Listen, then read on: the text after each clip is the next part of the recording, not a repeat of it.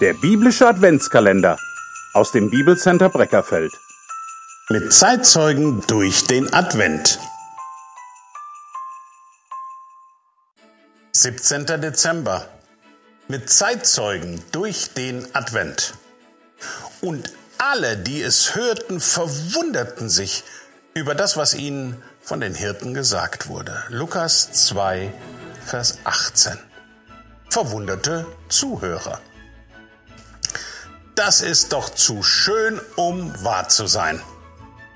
Bei der Beurteilung von Botschafter hängt sehr viel davon ab, ob wir den Botschafter, also den Übermittler, kennen und inwieweit wir die Botschaft auch richtig einordnen und überprüfen können.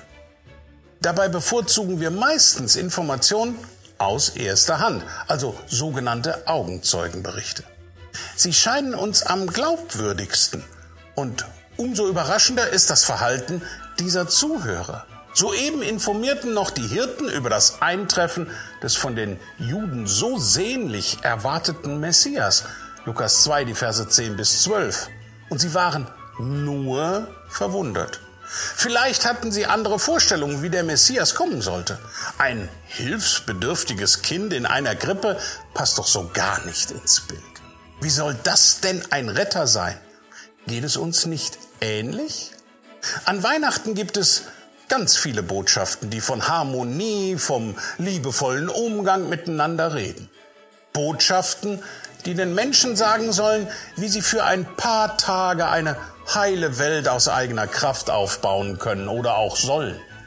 Da passt doch ein kleines Kind, ein Baby, das in armen Verhältnissen in einem Stall geboren wird, so gar nicht wirklich hinein das ist doch schon so gut wie gar nicht glaubwürdig. Aber genau wie die Zuhörer damals, so haben auch wir vergessen, an die Quelle zu gehen und die Botschaft aus erster Hand auch als solche ernst zu nehmen. Die jüdischen Menschen damals kannten das Alte Testament. Sie nennen es den Tanach. Und sie hätten den Augenzeugenberichten der Hirten für tatsächlich wahr halten können. Ja, sogar es müssen darf ich Sie an dieser Stelle einmal ganz persönlich fragen, wie reagieren Sie eigentlich auf diese Botschaft aus erster Hand? Jesus Christus wurde Mensch, so wie wir. Er brachte am Kreuz auf Golgatha durch seinen Tod und seine Auferstehung die Möglichkeit auf eine heile Welt. Haben Sie dem Herrn Jesus Christus schon Ihr Leben anvertraut? Hat er ihr Leben, ihre innersten Nöte und Ängste schon heil machen dürfen?